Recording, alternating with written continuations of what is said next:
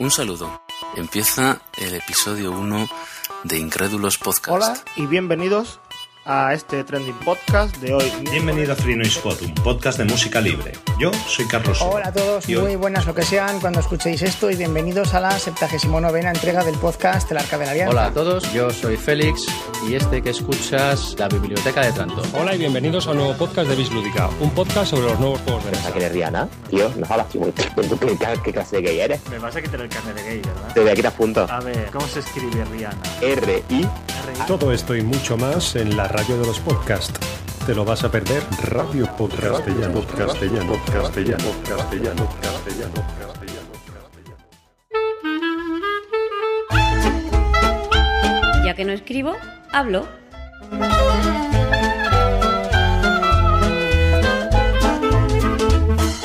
Un podcast de accesibilidad, tecnología o cualquiera sabe.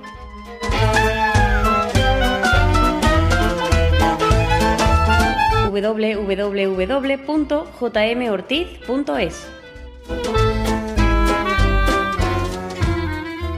Muy buenas, ¿qué tal? Bienvenidos a un nuevo episodio de Ya que no escribo, hablo. Y bueno, después de mucho tiempo, eh, hoy vengo con un episodio un poquito diferente, eh, no tan tecnológico quizás como, como os suelo tener acostumbrados, pero creo que es un tema mm, muy interesante que, que me apetecía muchísimo grabar, tanto por la temática en sí como por las personas que hoy me acompañan. Hoy es la segunda, no me gusta llamarlo entrevista porque yo no soy ni periodista ni nada parecido, ni lo pretendo. La segunda charla con amigos que, que tengo en el podcast y hoy me acompañan eh, Merichel Emerit y José Ángel Carrey. Muy buenas chicos. Buenas. Pues nada, eh, yo no voy a presentarlos porque se me da la cosa fatal, con lo cual eh, presentaros vosotros.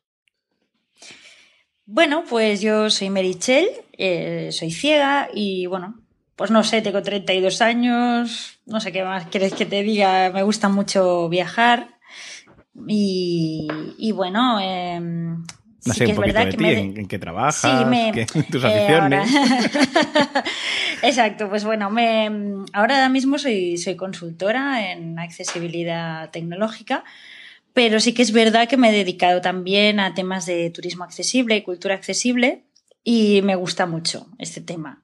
Y bueno, aparte de eso, pues eh, como afición, eso, me gusta mucho viajar tanto al pueblo de al lado, descubrir cómo es el pueblo de al lado, o irme un poquito más lejos, ¿no?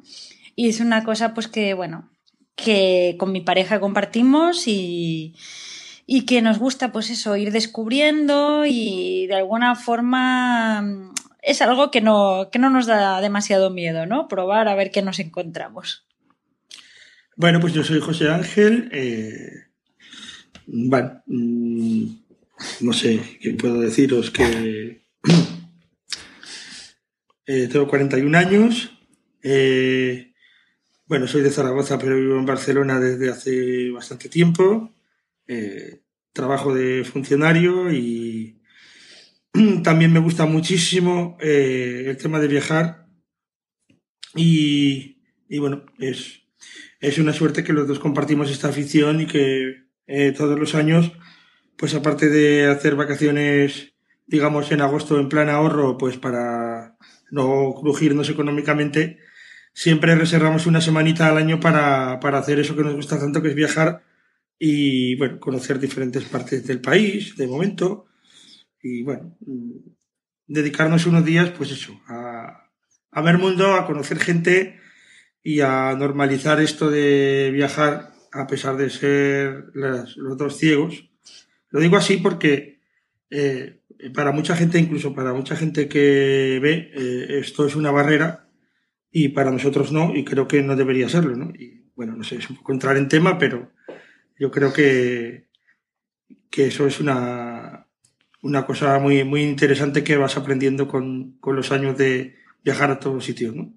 Eso Que es, se normaliza. Has, has tocado ahí una de las cosas que quiero yo que, que hablemos y que, que nos contéis, porque, eh, en mi, por ejemplo, es mi caso, ¿no? Y, y sí, yo sé que hay más gente que, que, bueno, que cuando tú y tu pareja coincidís que los dos sois ciegos, pues eh, sí que cuesta un poco echarse para adelante y decir, vámonos a conocer cualquier, cualquier parte, ¿no? O sea, probar un fin de semana de vámonos a X sitio. y a mí, a mí personalmente me, me, no, me echa un poco para atrás, me da un poquillo de miedo decir, hostia, es que no, es que no conozco absolutamente nada.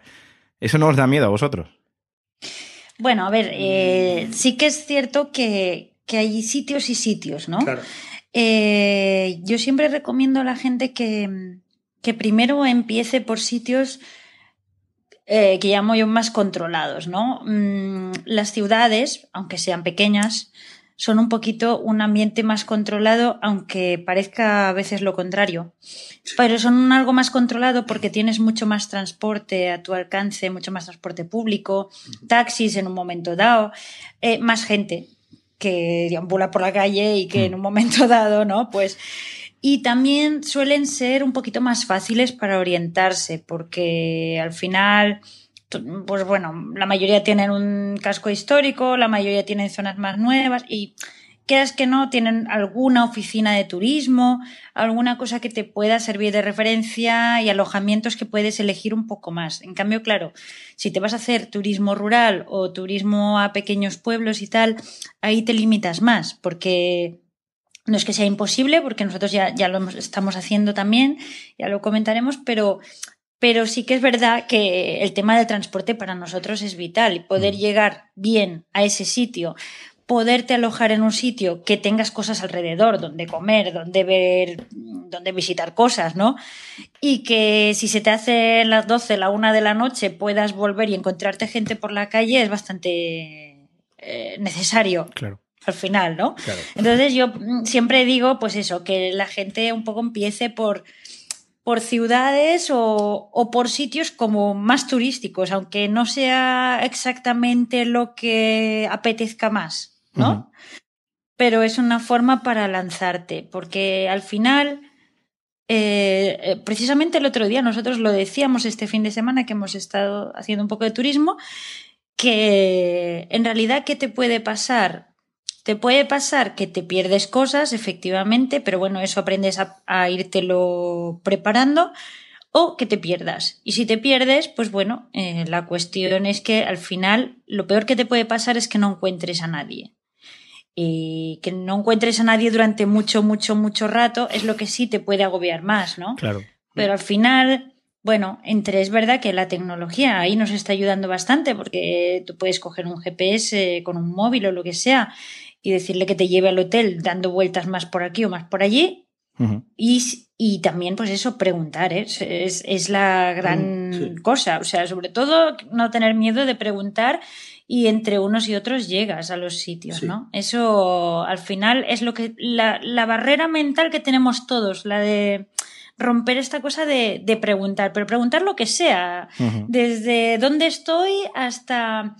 Pues el otro día estábamos preguntando a varias personas dónde podíamos comprar una buena empanada gallega, porque al final, ¿quién te puede informar mejor? Claro, por supuesto. Es la gente del lugar. Está claro. Está claro. Y además, muchas veces, eh, incluso la manera es, oiga, perdone, mire, si usted quisiera comprarse ahora una empanada buena, ¿dónde iría? Porque claro, eh, igual al lado sí que tienes un sitio y si preguntas directamente, pues la gente igual te dice lo que está viendo al lado y, y, a lo mejor es el sitio más turístico y menos bueno para hacer eso, pero si tú le dices, ¿usted dónde va a hacer esto? Claro. Pues igual está un poco más lejos, pero resulta que vas a un sitio súper guay, más económico y, y, con cosas de más calidad. No sé, yo también eh, añadiría a lo que ha dicho Merichel que dos, dos cosas. Uno, que mm, quizás al principio, sobre todo, eh, elegir ciudades un poco grandes, como ha dicho ella, fin, o, poco, o muy turísticas que, que haya recursos a la mano y también eh, buscar alojamientos, aunque sean un poco más caros a veces, que no mm. siempre, eh, que estén céntricos.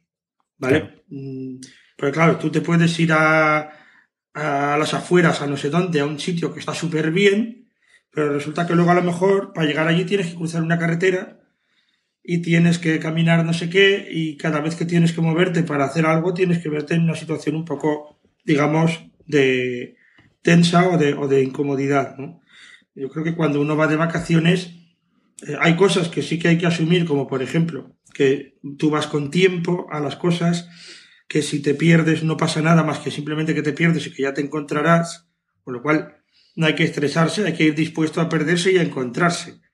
Y a pasear con calma y a disfrutar de, de recorrer los sitios y de preguntar y tomárselo como un, juego, digamos, eh, para llegar al objetivo que te has marcado, pues a visitar esto, a visitar lo otro y, y, y ya está. Eso sí que es un, un tema, digamos, que yo creo que psicológicamente eh, es asumible, pero claro, incrementarlo además con cosas adicionales más complicadas como estar a las afueras y tener que eh, hacer cosas más complejas como yo que sé, cruzar carreteras o autopistas o cosas así, pues igual es más mejor facilitárselo uno más, aunque a veces cueste un poco más caro Sí. o sea un poco menos, eh, no sé cómo decirlo, menos romántico, menos Sí. mm, así con menos glamour, pero Sí, sí. irte a un sitio más céntrico. Sí, de hecho muchas veces nosotros cogemos hostales, por ejemplo, y siempre eso, utilizamos eh, las web tipo, yo qué sé, Booking, ¿no? Sí, es lo que, Eh, es lo que os iba a preguntar. ¿Cómo, Claro, cómo preparáis el viaje?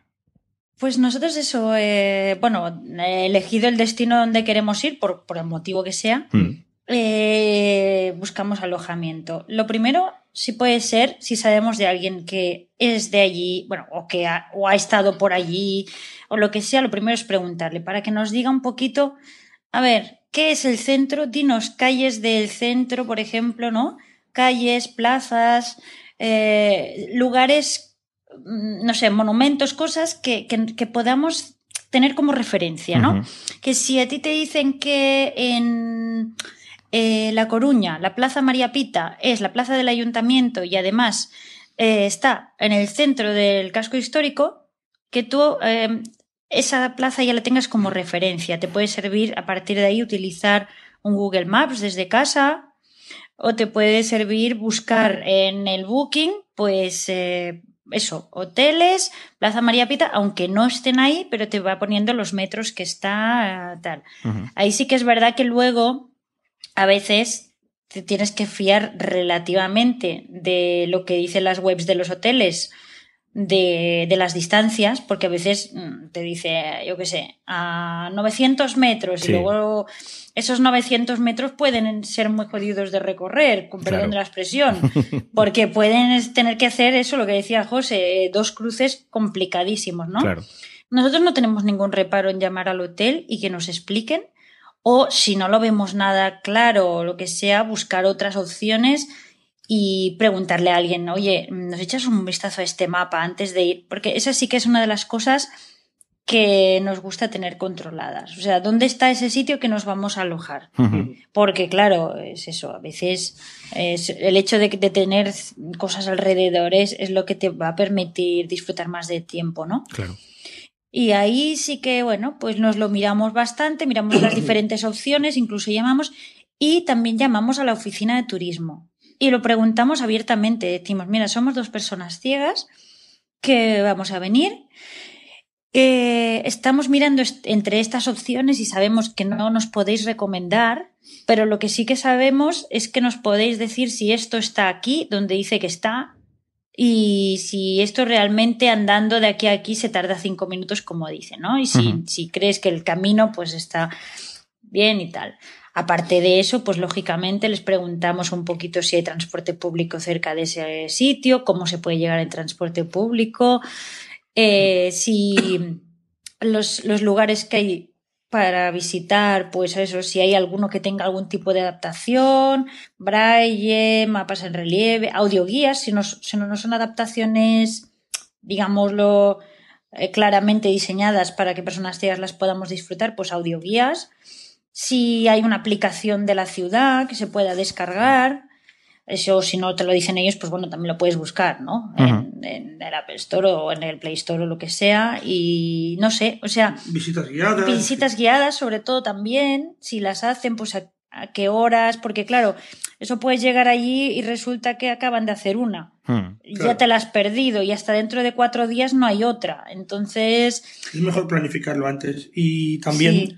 Eh, bueno, depende también ahí de la capacidad económica de cada uno, pero muchas veces sale mucho más a cuenta intentar meterse en una visita guiada de grupo que haga el ayuntamiento o la, el- bueno, pues el- la entidad de turismo de referencia del lugar que contratarte un guía por tu cuenta que si eres un grupo de gente, pues sale a cuenta, pero si eres dos, Claro. pues te sube económicamente bastante, ¿no?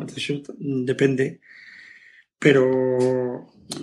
Y, y también yo acostumbro siempre a apuntar mm, teléfonos de interés del lugar. Por ejemplo, pues yo qué sé, el teléfono de la oficina de turismo, eh, teléfonos de radio taxi, Hmm. para tenerlos. Eh, yo qué sé. Sí, eso te da mucha tranquilidad, que en un momento dado te encuentras en un sitio que dices, por Dios, es que ya no puedo más, Hmm. son las 12 de la noche, no sé ni dónde ni cómo he llegado hasta aquí, y ahora tengo que volver al hotel y no tengo ganas. No tengo ganas de, de, de- de perderme otra vez, o está lloviendo, está cayendo ahí en la mundial, como el otro día, de agua y tal, y bueno, pues tienes un teléfono de taxi a mano, que sí, que lo puedes buscar en ese momento, pero esa tranquilidad Claro. de llevar, Claro. claro, de saber los autobuses que te llevan de aquí a aquí, más o menos. Eh, tener eso, los teléfonos de interés que dice él, ¿no? Eso es una cosa que siempre es una tarea suya. o sea, coger todos los teléfonos de interés, el del ayuntamiento, el del taxi, los museos así más museos. interesantes, el Mm. del hotel, todos los teléfonos que realmente... Porque bueno, sí, se puede buscar por internet en el momento, pero Sí, si en pero- ese momento no tienes eh, Sí. red, no sé qué, bueno, yo qué sé, ¿no? Hmm. Y guardar también, si puede ser, las geolocalizaciones de esos sitios, si se puede, antes de, de ir. Antes de ir, sí. Eso últimamente con el tema GPS eh, ayuda bastante también. Pues sí. ¿Y qué tal, cómo veis la, la, la, la- la situación actual ahora mismo para, para ir de viaje de forma autónoma, digámoslo así?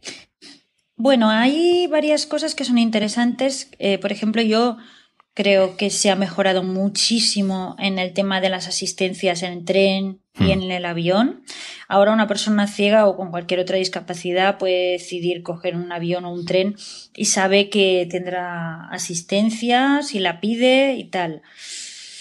Eh, si son dos personas ciegas o así, pues no, no tendrán problemas. Si es un grupo ya hablamos de otros, Mm. otras cuestiones, sobre todo en aviones, Sí. que ahí hay que planificarlo muy bien y no pillarse los dedos y sobre todo que la gente lo tenga muy en cuenta que si se juntan cuatro personas ciegas pueden tener problemas, porque a nosotros nos ha pasado ir con otra pareja y tener que volar en dos vuelos separados a Canarias, en dos días separados. Pero bueno, eh, esto es otro tema. Pero sí que es verdad que en cuanto a las asistencias se ha mejorado mucho y eso también te da mucha tranquilidad, porque tú Sí. llegas al aeropuerto de turno, hay unos paneles donde tú puedes pulsar un botoncito. Nosotros, por ejemplo, en el de Barcelona lo tenemos controladísimo, te bajas del aerobús y está el panel ahí al ladito y le pulsas un botón y te vienen a buscar allí. Y oye, aquello es maravilloso. Pues sí. Eh, en, en Renfe, pues igual también está el Atendo, lo puedes solicitar ya por teléfono y por, por internet y tal. Yo Sí. recomiendo a la gente que haga todas las, las solicitudes antes de irse, que todo lo tenga cerrado a la ida y a la vuelta y así, pues todo eso que te ya, ya tienes preparado, ¿no? Vale, eso en cuanto a transporte. En cuanto, bueno, en cuanto Perdona, a, Meritxell, a yo- bus, sí. perdona, una cosa, en, en tema asistencia eh, en aviones, eh, aparte de que cuando compres el billete, Así. si lo compras por agencia, lo puedas comunicar a la compañía, si lo compras por internet, eh, también se puede hacer de, de indicarlo. Eh, yo soy partidario siempre de llamar a AENA, Hmm. al número de, de- de asistencia de AENA, y eh, pedir la asistencia directamente a AENA. Porque a veces las compañías lo comunican, a veces no lo comunican, a veces Mm. es mucho mejor que tú mismo directamente lo pidas a AENA, te piden el, el número de vuelo Eh, y el nombre de la persona que lo solicita y el teléfono y te envían un mensajito y cuando tú llegas ahí ya te tienen registrado, ya sabes a qué, saben a qué vuelo vas y es todo mucho más fácil. Y también yo recomendaría, si siempre que sea posible, para ahorrar tiempo, eh, imprimirse eh, los billetes o, llevarlos en el móvil o lo que sea antes y en, en caso del tren y hacer el check-in online en caso de avión porque es mucho más fácil, mucho más rápido y pierdes menos tiempo. Sí, porque no sabes nunca a veces si te puedes perder o, o llegas más tarde por temas de transporte o lo que sea. Bueno, ya tienes hecho todo eso, ¿no? Pero bueno, aparte de eso, eh, el, el tema de, de, tener todos los datos tú, de tu vuelo uh -huh. y todo eso en el móvil, por ejemplo, también, ¿no? Te da mucha sí. tranquilidad porque en un momento dado tú sabes qué vuelo tienes que coger y yo qué sé. Y si pasa cualquier cosa con la asistencia o lo que sea, que nunca pasa, pero bueno, si por lo que sea en un momento dado te han dejado en una puerta de embarque y, y por megafonía dicen que el vuelo X eh, lo cambian a la puerta de embarque tal, oye, que en un momento dado puedes coger a alguien por banda y decirle que te lleve a la puerta tal, porque al sí. final el que vuelas eres tú. Exacto. Y, y es necesario que, no solo tengas las cosas en papelito, sino que lo mm. tengas también, que tú sepas todos tus mm. datos de, de, de, de, los vuelos y de todo, ¿no? Que, que, seas independiente en ese sentido. Y sobre todo, eh, si el tío de la tarjeta de, de, de, si el tío de la asistencia de, de avión te deja en un en una puerta, ahora vengo a por ti, mm, sí. quédate con tu tarjeta de embarque. No se sí, la dejes nunca. Sí, exacto, correcto, exacto, correcto. exacto. Nunca, nunca. Claro, claro, claro. Pero tú, aunque te le digas, no, no, yo, yo, yo te espero aquí, pero mi tarjeta es mía. Exactamente, sí, sí, sí. sí, Bueno, luego, pues nada, eh, el tema eh, cómo está en cuanto a cuando llegas a los sitios. Hmm. Bueno.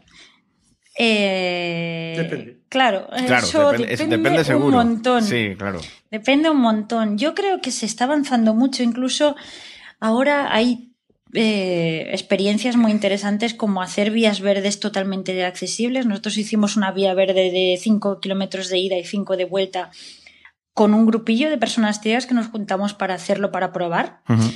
Y es una vía verde que está por la zona de Tortosa, para entendernos, por el sur de Cataluña.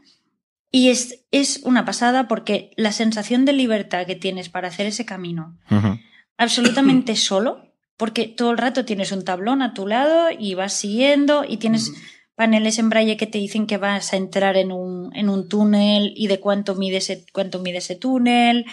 Y todo es, es fácil, fácil de hacer y bueno, pues es otro tipo de, de, de, turismo al final porque los paneles también te explican el paisaje, te explican la fauna que tienes alrededor, uh -huh. del río, no sé qué.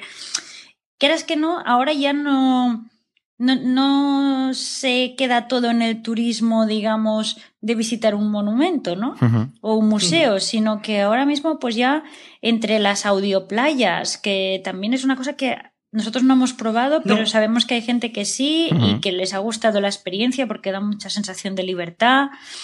Eh, el tema de eso, de vías verdes accesibles, caminos en parques naturales, bueno, eso, museos, pues de todo tipo, de, de arte, de los, mmm, los museos que no tienen ninguna adaptación, que están en pueblecitos tipo museo etnográfico de no sé dónde, uh -huh. la mayoría de veces son una buena opción, porque sí. tú llegas allí, aquello lo visita poca gente sí. y el señor o la señora de turno que atiende el museo está encantado de la vida de que tú tengas interés y al principio a lo mejor se asusta un poco, pero cuando tú le explicas que, oye, que tú lo vas a tocar con cuidado, que a ti lo que te interesa es conocer un poco pues yo qué sé, con qué herramientas uh -huh. eh, tejen la lana, o yo qué sé, cómo hacen todo el proceso de, del trigo, yo qué sé, ¿no? Sí, sí, sí. Pues eh, tocar todas aquellas cosas, cuando te las empiezan a enseñar, es que no paran. O sea, uh -huh. eso al principio es un shock, pero cuando llevas dos minutos, ese shock se pasa para todo el mundo. Uh -huh. Luego yo, eh, a mí me gustaría también eh, enfatizar un poco el hecho de que, perdón, de que a veces la gente se puede asustar un poco o se puede bloquear de no saber cómo tratarte, cómo orientarte, cómo eh, explicarte las cosas o se creen simplemente que no hay nada accesible porque no está adaptado para ti y no saben cómo lo vas a entender.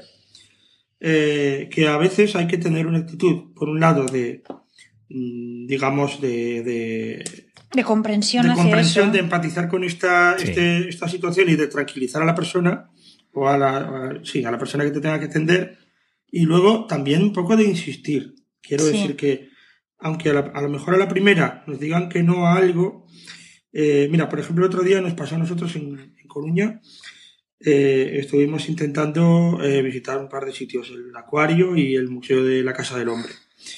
Bueno, pues eh, claro, mmm, si llamas, yo llamé por teléfono y llamas por teléfono y es aquello de, es que, claro, no hay nada adaptado porque es que no tenemos ningún módulo táctil y claro, es muy visual y claro, eh, ahora los monitores pues a lo mejor están ocupados porque hay colegios y entonces no sé. Bueno, eh, tú dices, bueno, mm, vale, pero si tú vas allí, una vez que vas, ¿vale? Eh, aunque sea así, aunque no tengan específicamente nada, claro, una vez que estás allí, es muy difícil, puede pasar, puede ser que alguien te diga, pues mire, es imposible. ¿Eh? Como nos pasó aquel día en el convento aquel de, Sí, es de Ávila. ¿cuál que era? la persona no se puede mover de Que su sitio y no hay nadie sitio, más. Claro, Solo claro. está Y no ella nadie y no puede más. hacer nada. Claro. ¿Vale? Pero una vez que estás allí, pues entonces de repente, pues llaman a alguien que se ha quedado libre y que no sé qué, y esa persona, pues eh, mm, hablas con ella, le explicas tal, te empieza a dejar tocar cosas o te empieza a explicar cosas, ve que conectas con la con la explicación y que, y que realmente interés. sirve y que tienes interés y entonces aquello funciona de una manera mucho más normalizada aunque realmente el museo no tenga nada previsto o nada preparado. ¿no? Claro. Claro, en, en el acuario, por ejemplo, eh, yo supongo que habrá mucha gente que estará pensando, bueno, ¿y qué hacéis vosotros en el acuario? Porque vamos a ver, o sea, todos son vitrinas. Sí. Pero no, es que, es que resulta que eh, en ese acuario tienen una zona que es la charca de las caricias. Ajá. Y entonces eso está pensado más para cuando van grupos de escolares, para que puedan tocar cómo es, pues por ejemplo, un pequeño tiburoncito que tienen, un pez gato, de verdad, o sea, ¿no? Y también tienen dientes de tiburón, eh, tienen eh, estrellas de mar, cosas, eh, bueno, que esto, para alguien que ve, Claro. Eh, pues ya lo ve y, ya está. Y no hace falta que se lo dejen tocar los niños porque les hace más gracia, pero en realidad no está pensado para los visitantes en general. Pero claro, si tú les dices, no, mira, es que yo en la web he visto que tenéis esto, y entonces, claro, a mí sí me interesa, ¿no? Claro. Eh, porque, y me interesa ir al rato este que alimentáis a las focas para poderle preguntar a los buzos, porque los buzos hacen unas, una explicación de cómo les dan de comer y tal. Pues me interesa estar allí. O me interesa que me expliques qué tipo de bichos tenéis y a lo mejor en la tienda que tenéis del acuario, que eso yo es una cosa que recomiendo a todo el mundo, que a cualquier sitio que vayáis hay tienda.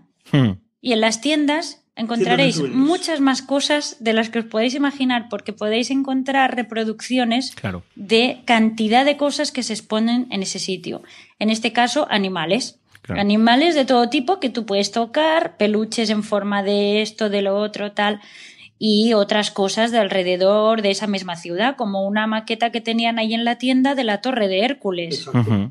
Entonces tú la tocas allí, la de la tienda en cuestión, encantada de la vida de enseñarte cosas porque normalmente no se niegan. Claro. Y, y claro, y, y bueno, pues es que al final, entre unas cosas y otras, tú te vas haciendo un poco la composición del lugar, ¿no? De, del sitio donde estás. Puedes recorrer, recorrer lo grandes que son los, los acuarios. Te dicen, pues mira, desde aquí hasta allí. Ahora estás rodeado de tiburones que están haciendo esto. Ahora hay este bicho que es de estos colores que está haciendo lo otro, no sé qué. Y bueno, claro que te interesa, ¿no? Claro. Porque al final es un conocimiento. Entonces es, es también eso lo que él dice, insistencia, porque al final en esta experiencia que tuvimos el mismo día, en dos lugares diferentes, fue, en uno nos funcionó muy bien, que fue en el acuario, aunque por teléfono se habían quedado un poco chocados, Mm, pero sí. dijeron que bueno, que lo hablarían con el director y que si podían nos asignarían a alguien. Y en otro, por ejemplo, que pensábamos que era más fácil, por lo que nos habían contado, que era la casa del hombre, resulta que ese, mm, aunque se podían tocar cosas y tal, pero la persona que nos atendió Mm. no supo sacarle el partido seguro que se le podía sacar, ¿no? Ya.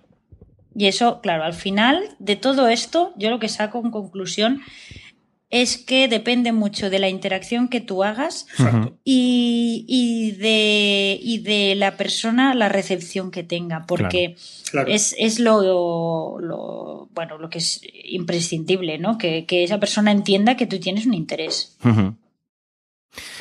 Pues vamos, vamos a pasar un poco más a- al lío, al lío de Al lío. a las experiencias ahí. Pues nada, contadnos a ver dónde, dónde habéis estado y, y- y qué cosas. Bueno, este, este año hemos estado en dos lugares que nos han sorprendido gratamente, ¿no? Digamos.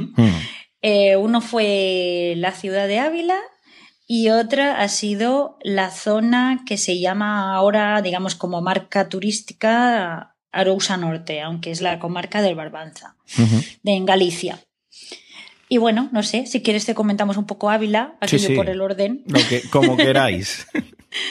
Aunque vamos a comentar esas dos experiencias porque son en las que hemos encontrado muchísima cosa adaptada. Pero es eso, que no por ese hecho no vamos a otros sitios que no tengan cosas adaptadas. ¿eh? Pero eh, estas dos nos han sorprendido y yo creo que es, es interesante que la gente las conozca porque, bueno. Bueno, pues eh, en, Ávila fuimos en Semana Santa. La verdad es que sabíamos que era una ciudad que estaba comprometida con el tema de la accesibilidad a muchos niveles, eh, para personas con discapacidad motriz, auditiva y visual.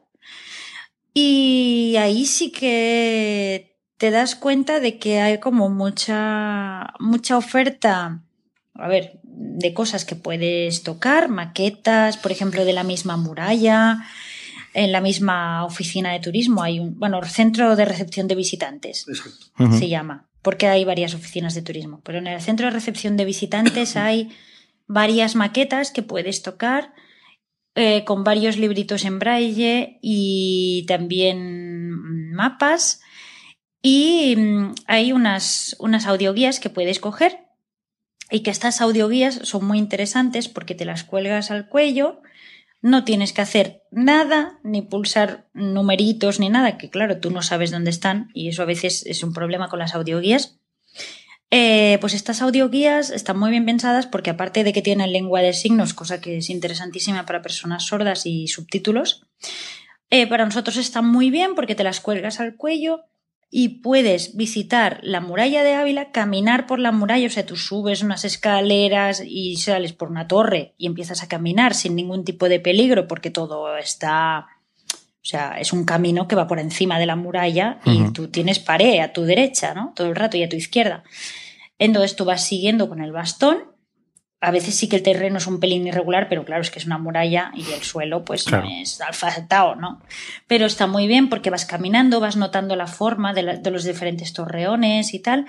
Y cuando hay un punto de interés, eh, la, los, bueno, la radiofrecuencia con la que está hecha la, la conexión con la audioguía eh, activa la- el sonido y entonces tú, pues que llevas un auricular, eh, te puede, puedes escuchar esa explicación y te dice pues que si te pones en el torreón, pues desde ahí se ve la catedral no sé qué, estás en el torreón tal y te explica la historia y todo eso. Entonces es- está muy muy bien porque tienes esa experiencia. Aparte de que la misma muralla tiene un trozo que es alucinante porque es, es accesible para sillas de ruedas un trozo de 500 metros, pero bueno, se puede subir, se puede pasear esos 500 metros y está muy bien, ¿no?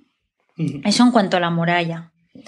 Y, y bueno, José, no sé si también en los restaurantes, ¿no? Encontramos muchas cartas en braille. Hay muchas cartas en braille en los restaurantes de Ávila y además, bueno, se come.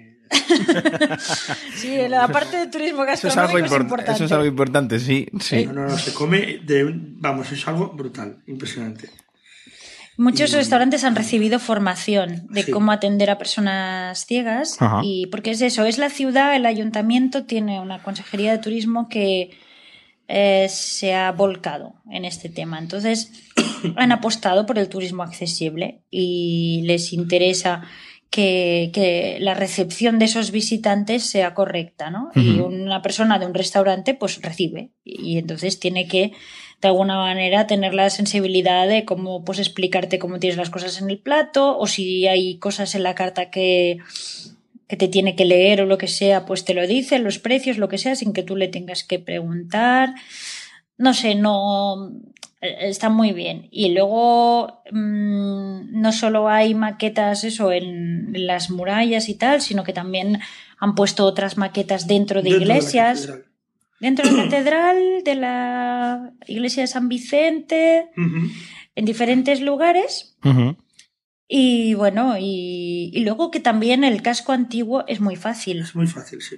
Porque es todo semi-peatonal, no digo peatonal del todo, porque en algunos casos sí que pueden entrar algunos coches autorizados, pero vamos, sí.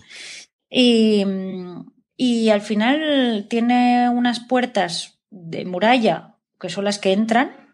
Pero tú, para moverte por allí, la verdad es que al final, si te pierdes, acabas siempre en la misma plaza. Y yo qué sé, mm, tienes una sensación muy chula de pasear por allí. Las visitas guiadas también están bien. Está muy bien, sí.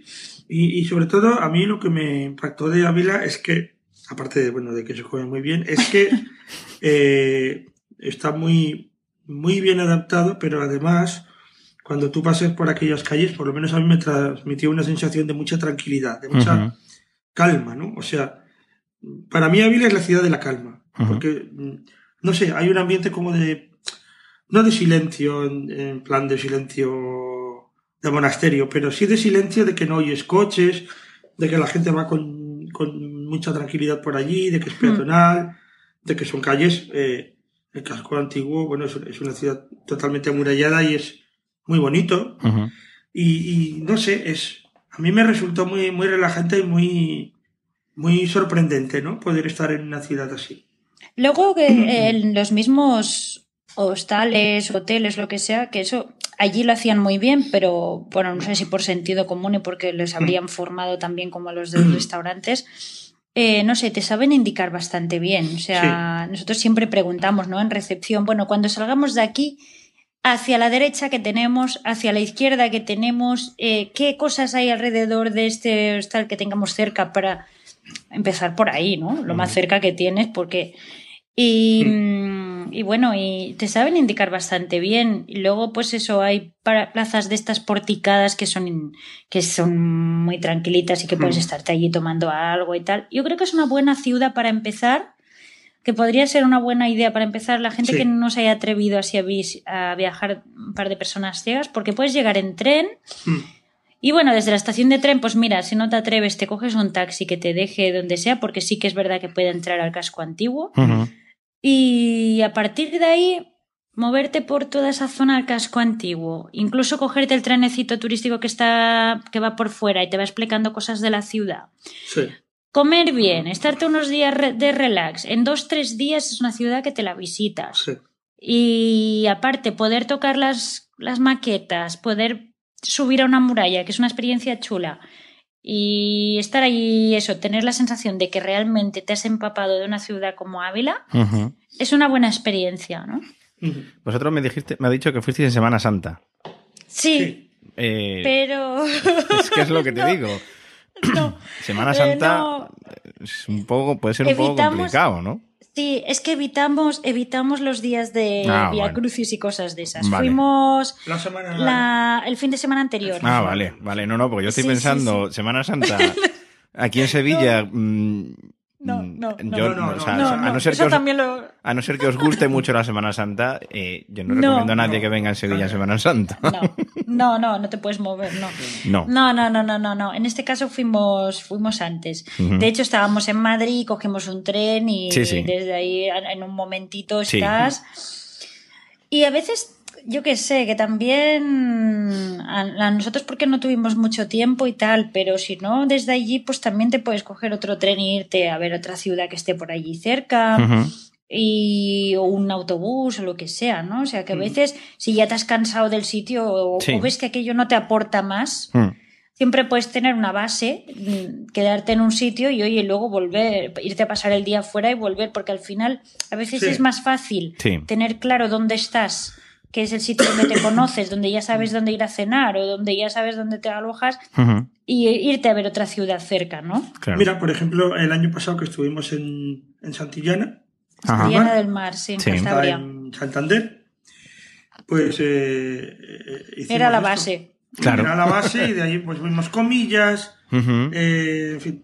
Sí, cogimos una, cogíamos autobuses, bueno, cuando ya se nos acabó Santillana, porque Sí, se acaba rápido, se porque es pequeñito. pronto. Muy bonito, pero se acaba enseguida. Eh, Si Sí. quieres tranquilidad es, es ideal y además allí sí que, vamos, es que no te puedes perder, porque aquello es una Y, es un pueblo que es una Y en tinta, digamos, ¿no? Una Y convencional. Sí, sí. Y a partir de ahí ya cuando te sales del casco antiguo no hay nada que ver. Entonces, mm, realmente estaba muy bien, pero vamos, que, que cuando se te acaba, pues ya coges algún bus, te vas a pasar el día no sé qué, luego vuelves, que el otro día te llueve o no tienes ganas de no sé qué complicarte la vida. Oye, el relax está muy bien de vacaciones Exacto, también, ¿eh? exacto. no hay que hacer tampoco todas las visitas del mundo. No, no, no, claro que no. Pero sí que bueno, yo qué sé, nosotros fuimos a las cuevas de Altamira, por ejemplo. Fuimos a Altamira, sí, sí. Y, y la, la guía nos dejó tocar reproducciones que tenían de bichos de los bisontes Ajá. y de y cosas. Muchas veces también es pedir que, a ver, ¿qué material tenéis por ahí que utilicéis con las escuelas? Y así, ¿eh? Claro. Tranquilamente. Claro. O sea, que es Sí. que yo no tengo ningún problema en pedirles cosas de estas, ¿no? Porque al final es como tú te, te enteras muchas veces de eso, ¿no? O a veces te puedes encontrar con que no haya absolutamente nada previsto, pero tú te vayas, yo qué sé, al Museo Cervantes de, Sí. de, de Toledo, Toledo es, ¿no? ¿Dónde está? Sí. No, en. Bueno, sí, no sé, ahora no me. Sí, a mí estaba- Bueno. Es Da yo igual, ahí- da igual. Al Museo fui hace Cervantes. muchos años. Sí, sí, sí. ¿eh? El Museo Cervantes. Miguel de Cervantes y que llegas ahí y el buen señor aquel decide que ese hombre sí que te lo enseña todo y te- eh, aparte de darte un libro en braille que tenían allí, empezó el hombre a abrir halcones y a sacar cosas. y ya, sí, sí, sí. Y entonces, bueno, o sea, como era el responsable del museo, estaba allí, digamos, más o menos solo y aquello Sí.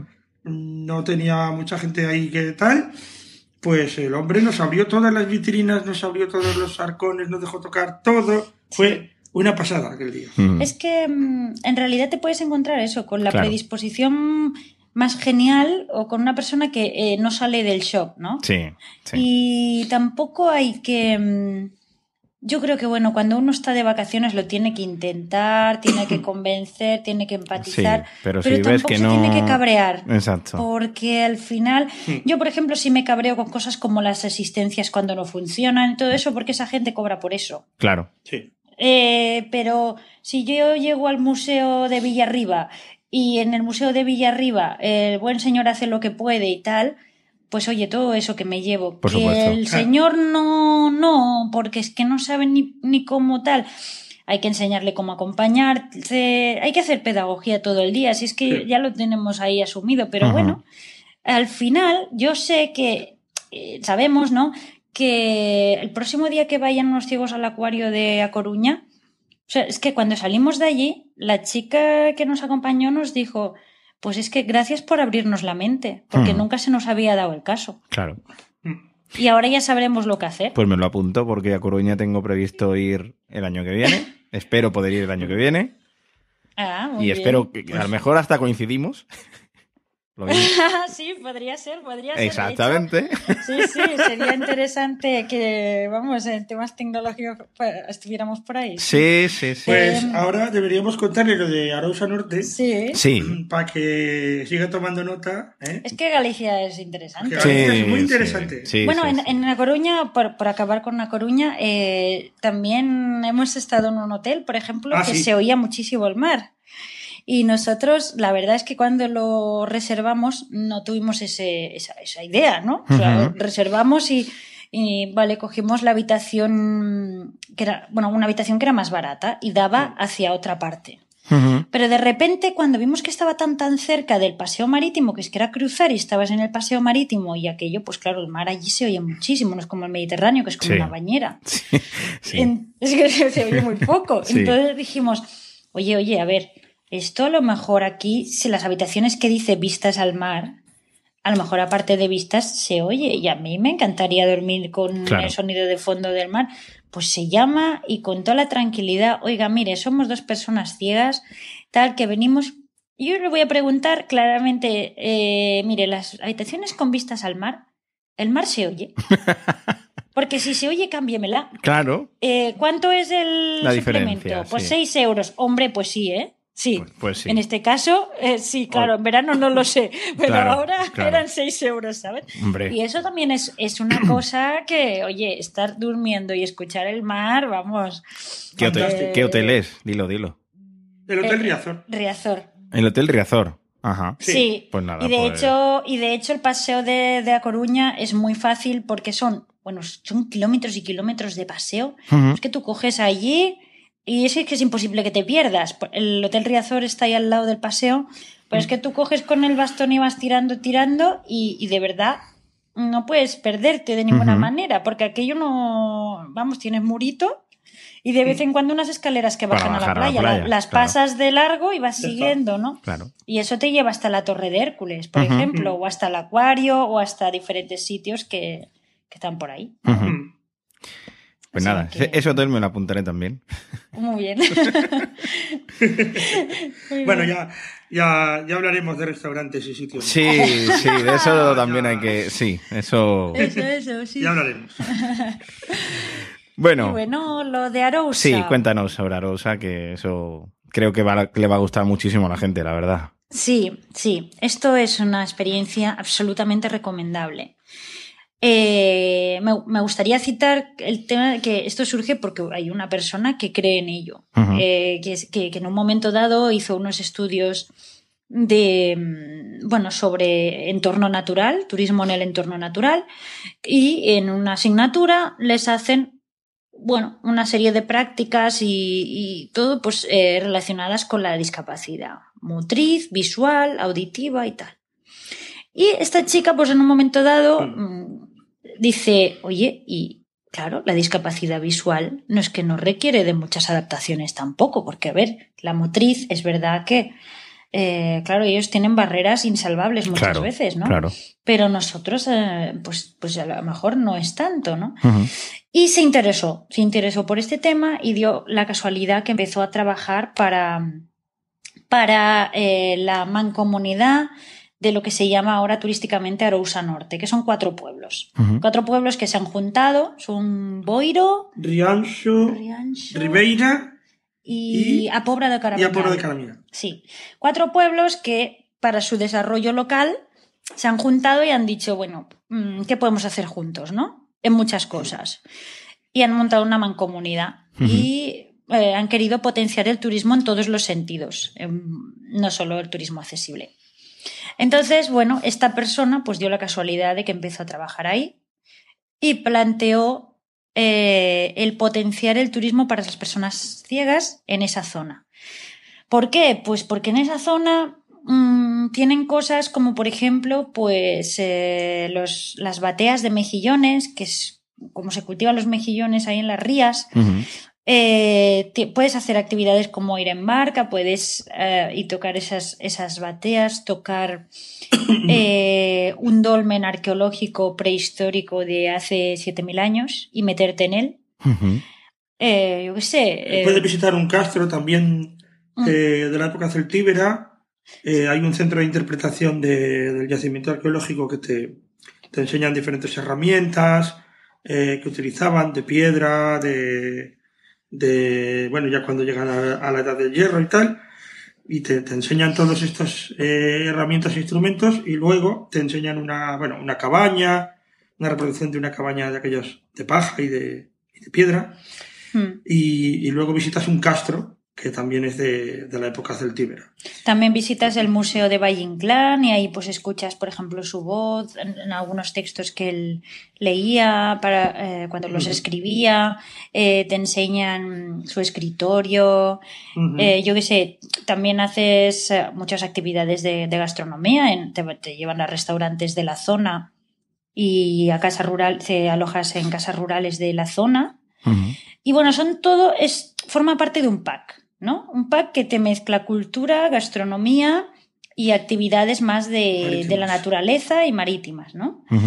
Entonces, bueno, está planteado como un pack integral en el que tú en realidad no te preocupas de nada. O sea, tú llegas al aeropuerto de Santiago eh, o al tren Te vienen a buscar. y te vienen a buscar. Claro que ya estamos hablando de lo que decíamos al principio, el turismo rural eh, se nos complica, ¿no? Claro, se nos complica con el transporte. Y aquí, pues lo primero que tienen en cuenta es eso, claro. que, que tú puedas moverte con, con transporte que ellos ponen. Entonces te vienen a buscar, te llevan a la casa rural X que te haya tocado en ese caso, porque sí que es verdad que depende de la ocupación y tal, pero bueno, hay varias que participan en el proyecto y todas han recibido formación, igual que los restaurantes, y eso se nota. Solo entrar por la puerta se nota.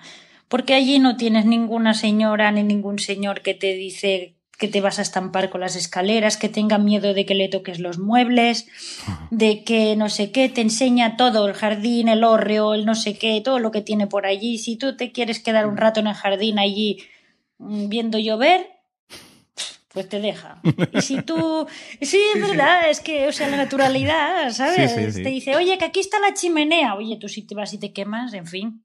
Ya te bañarás. Pues Que sí. ya te lo he dicho, ¿sabes? O sea, quiero decir, es que no sé, ¿no? Sí, sí, sí. La histeria esta colectiva que se monta a veces, no, no, no. O sea, tú llegas allí y bueno, y te dan la bienvenida como cualquier cliente y te enseñan dónde está tu habitación, cómo se baja abajo al comedor, mira aquí está la chimenea, aquí están estos muebles, ten cuidado que cuando bajes te lo encuentras de frente y, y tal.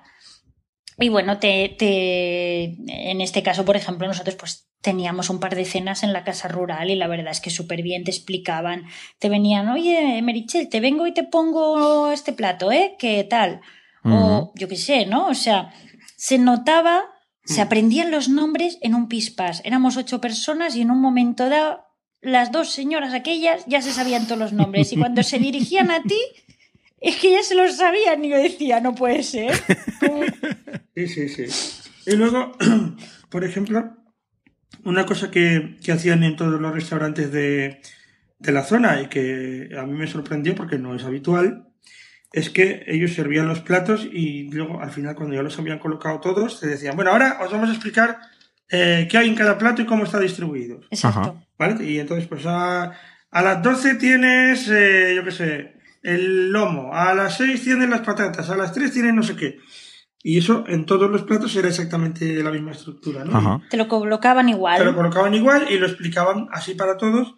Y la verdad es que, bueno, sorprende porque mm, eso demuestra que tienen una formación también y que tienen un interés en, Claro.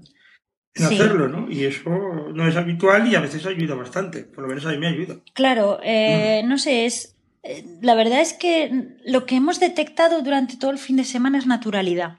Sí. Yo creo que lo resumiría en la naturalidad, ¿no? Y, eh, porque sí, había adaptaciones. Estuvimos en un mirador, por ejemplo, que dices, ¿qué hacen unos ciegos en un mirador? Pues sí, nos llevaron allí, eh, eso, te, te recogen en la casa rural y te llevan donde sea, ¿no? Entonces, te, bueno, pues la- el guía, que también tiene una formación, pues te lleva ahí al mirador y hay una, un relieve donde te explican que se ve desde ese mirador. Hay una foto en relieve que está, eh, te dice, pues desde aquí se ve esto, esto, esto, la ría, se ve tal, y el, en tu mano te explican eh, la estructura de cómo es las rías, ¿no? Con tus mismos dedos Sí. de la mano, Ajá. te van diciendo, pues una ría, ¿ves? Se mete así, entre los dedos, ¿no? Entonces, nosotros estamos en este dedo. El dedo de al lado es tal pueblo.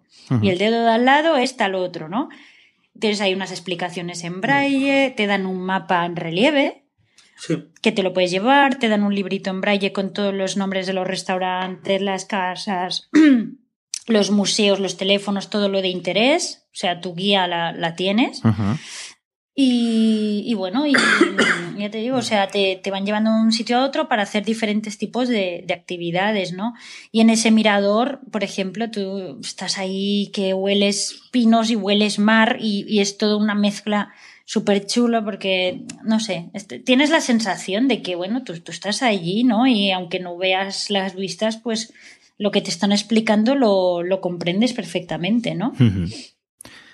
Pues No sé. es, es que es, es lo que lo que tú dices, ¿no? Lo que decís los dos.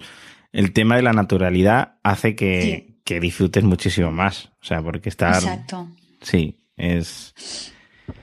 Claro, eh, yo que sé, utilizaban pequeños objetos para, para todo, para hacerte, pues lo del dolmen, ¿no? Te enseñaban en el centro arqueológico un dolmen chiquitito hecho con, con piedras y tal, y después cuando te llevaban a él, tú ya sabías cómo era y Claro. te metías en él y decías, claro, si es que esto es lo que yo he tocado, lo, Claro. lo llevabas a la realidad. Claro, súper grande, pero sí, sí. Eh, no sé, luego también insisten mucho en el tema de la vegetación, Mm. porque, bueno, pues yo que sé, a lo mejor hay gente que está más habituada a tocar ciertos tipos de árboles o ciertas hojas o ciertas flores o lo que sea, pero hay gente que a lo mejor no, ¿no? Y también el turismo rural eh, es eso, ¿no? Ver la, la vegetación.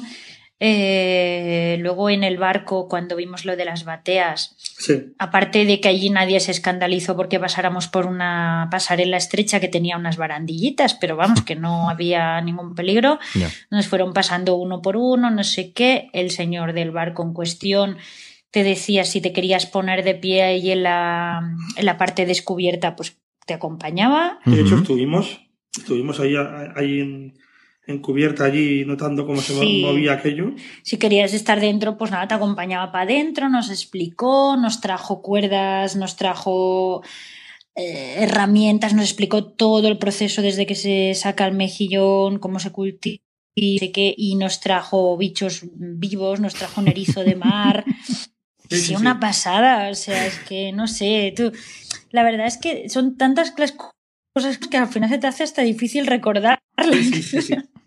Sí, sí, no sé. Yo lo recomiendo de verdad. Sí, sí. Es muy recomendable, es muy recomendable porque además te sientes muy cómodo, y, pero al mismo tiempo de que es cómodo y de que está muy bien preparado, al mismo tiempo es natural, no es aquello, mm, no queda forzado, digamos, ¿no? No. La gente es muy natural y te lo explican, bueno, pues, Claro. de una manera que tú lo, lo captas, pero, pero muy, muy normal.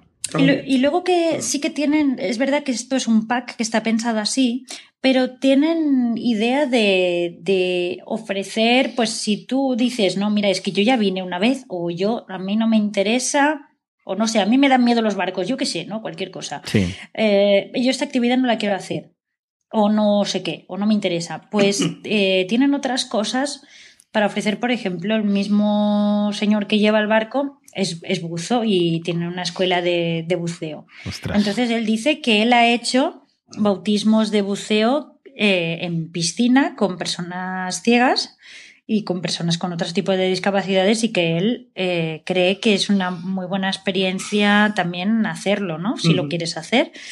O yo que sé, eh, por ejemplo, Irene, que es la persona que yo mencionaba al principio que, que ha ideado todo esto, eh, pues ella decía, es que claro, yo estoy viendo que hay caminos aquí de pescadores que no tienes ningún riesgo porque tienes rocas a un lado y a otro lado vegetación y es imposible que te salgas de ahí si vas con el bastón y tal, que con un guía delante tú puedes ir tranquilamente y disfrutar de pasear por allí, ¿sabes? Y no sé, que se pueden hacer muchas cosas, que no están tampoco tan tan cerrados a, sí. a un pack. Sí que es verdad que ellos tienen unas actividades pensadas, Sí, sí. pero que si tú, por lo que sea, quieres hacer otras cosas o alargarte más días o lo que sea, pues ellos te, te lo facilitan. Eso es sí, lo que sí que quiero mm, que de momento, mm, bueno, que, que se sepa, es que de momento están intentando resolver cómo se puede hacer para que económicamente para dos personas salga mínimamente aceptable, porque ellos ponen un mínimo de cuatro. Claro. Aunque sí que dicen que da igual, que si aunque vengan dos personas que ven, da igual, ¿no? O sea, pero que mm, ellos ponen un mínimo de cuatro, sobre todo por temas de transporte, Claro. del gasoil de la barca, de- del transporte de aquí para allá, del guía, de una serie de cosas, ¿no? Entonces, bueno, claro, eh, si van ocho personas, genial, si van cuatro, bien, Pero pero, dos, dos, claro. de momento lo que están mirando es, bueno, yo se lo, se lo comenté, les dije, mira, no os cerréis porque ha habido parejas que lo han intentado hacer y se les ha dicho que no, pero a lo mejor lo que tenéis que decir es, mira, si venís dos os vale el doble y esas personas que decidan si lo Claro. quieren hacer. Sí. Y creo que eso sí les entró bastante como, como idea, ¿no? Que vale, que a lo mejor ellos se están cerrando a no ofrecerlo porque sube más. Y es verdad que, claro, a lo mejor te planteas que no, pero la decisión es tuya. Sí, sí. Claro. Totalmente. Entonces, bueno, yo creo que es un muy buen planteamiento y que, y que están aprendiendo a, a ser más flexibles y, y que, y que bueno, que, que tienen muy, muy buena pinta porque esto irá evolucionando, porque cada vez van implementando más cosas que hacer. Pues nada, la verdad que es algo que, que a mí, desde que me lo contaste hace tiempo que ibas a ir, me llamó muchísimo la atención. Con lo que otra de las cosas que me apunto. Al final se me hace grande la libreta, verás tú. Al final- Hombre, Galicia requiere una libreta entera, chaval. Sí, sí, sí, sí. Galicia, nosotros por suerte estuvimos hace, hace tres años, creo recordar que fue, y en, la zona de, de Cangas de Morrazo. Eh. Y bueno, estuvimos una semana y, y fue espectacular. O sea, fue un relax, una forma de descansar, de dormir, de comer. Que bueno. Sí, bueno, sí. bueno. Y no pudimos visitar mucho, pues visitamos Santiago y, y, bueno, todo, todo. Cangas. Y yo me quedé con ganas de, de visitar más. O sea, que Galicia será uno de los sitios donde vuelva seguro. Y. Eh, En este lugar estás eso casi siempre cerca del mar, en cualquier sitio, cualquier punto que te vayas, porque es, Es eso, una ría, es- son rías y, Claro. Y los pueblos son pequeñitos y tal, y luego pues eso, buena gastronomía hay. Y, y la gente pues eso tiene buena predisposición y están, están muy concienciados con que el, que eso es muy importante, igual que en Ávila, con que el destino turístico en sí está vendiendo Exacto. buena acogida para este tipo de público. Claro. Ujú. Y por lo tanto eso ya es un cambio de chip. Pues sí, totalmente. Porque ellos lo venden como destino turístico Exacto, accesible. Exacto. No es un museo, un sitio que tú... eh, a ver, yo qué sé, en Barcelona hay muchas cosas que visitar que son accesibles, pero eh, como turismo integral eh, tal, a veces te puedes perder un poco, ¿no? En el hilo. En cambio aquí, claro, eh, realmente la gente está tan concienciada de que, de que desde la mancomunidad se está vendiendo esto que, que, que lo notas. Lo notas en cualquier sitio que vas. Y eso, pues, eh, como, como quieren que evolucione, porque, bueno, claro, quieras que no, también es un modelo de negocio, Hombre, por supuesto. pues, eh, bueno, pues eh, también se lo ocurran, ¿no? Claro, exactamente. Y además es lo que es lo que suele pasar con estas cosas. El boca a boca funciona muy bien. O sea, vosotros Ahí habéis ido, está. habéis ido ocho ahora. Vosotros Sí. ocho lo vais a recomendar a, a saber la cantidad de gente. Entonces, pues, Claro, claro. claro. Eh, es eso, sí, sí, sí. O sea, sí.